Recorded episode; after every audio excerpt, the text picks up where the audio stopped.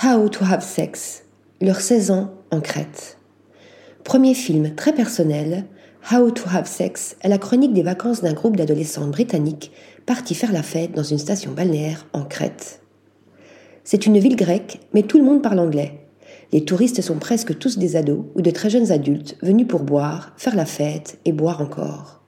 Les cocktails sont fluo et la vodka se mélange avec tout ce qui est sucré. Les Américains appellent ça spring break. Tara et ses copines sont venues pour s'amuser en attendant les résultats de leur examen, se dévergonder et faire n'importe quoi tant que c'est encore possible, et peut-être vivre leurs premières expériences sexuelles.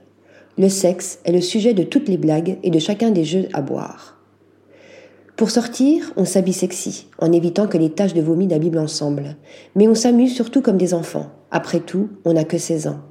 Et puis, il y a le sexe qu'on fantasme, comme un délire rigolo, malgré la pression de la première fois, et celui qui advient, pathétique et maladroit. On se force à le faire. N'était-on pas venu pour ça?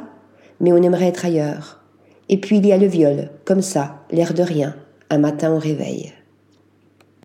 En racontant les vacances fêtardes de Britanniques à peine plus jeunes qu'elle, Molly Manning Walker signe un très beau et très juste portrait d'adolescence et d'amitié féminine, récompensé du prix Un certain regard au dernier festival de Cannes. On est loin de l'adolescence fantasmée des teen movies américains, mais on est loin aussi du sordide du Spring Breaker de Harmony Corinne.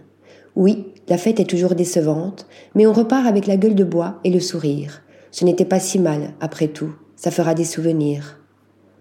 Quant à l'épineuse question du viol, Molly Manning Walker la traite avec intelligence. Sans jamais nier sa violence, elle ne fait pas pour autant de son héroïne une triste victime, condamnée à un éternel traumatisme. Son héroïne a la résilience de la jeunesse, la vie est plus complexe et elle continue. Article rédigé par Pierre Charpillose.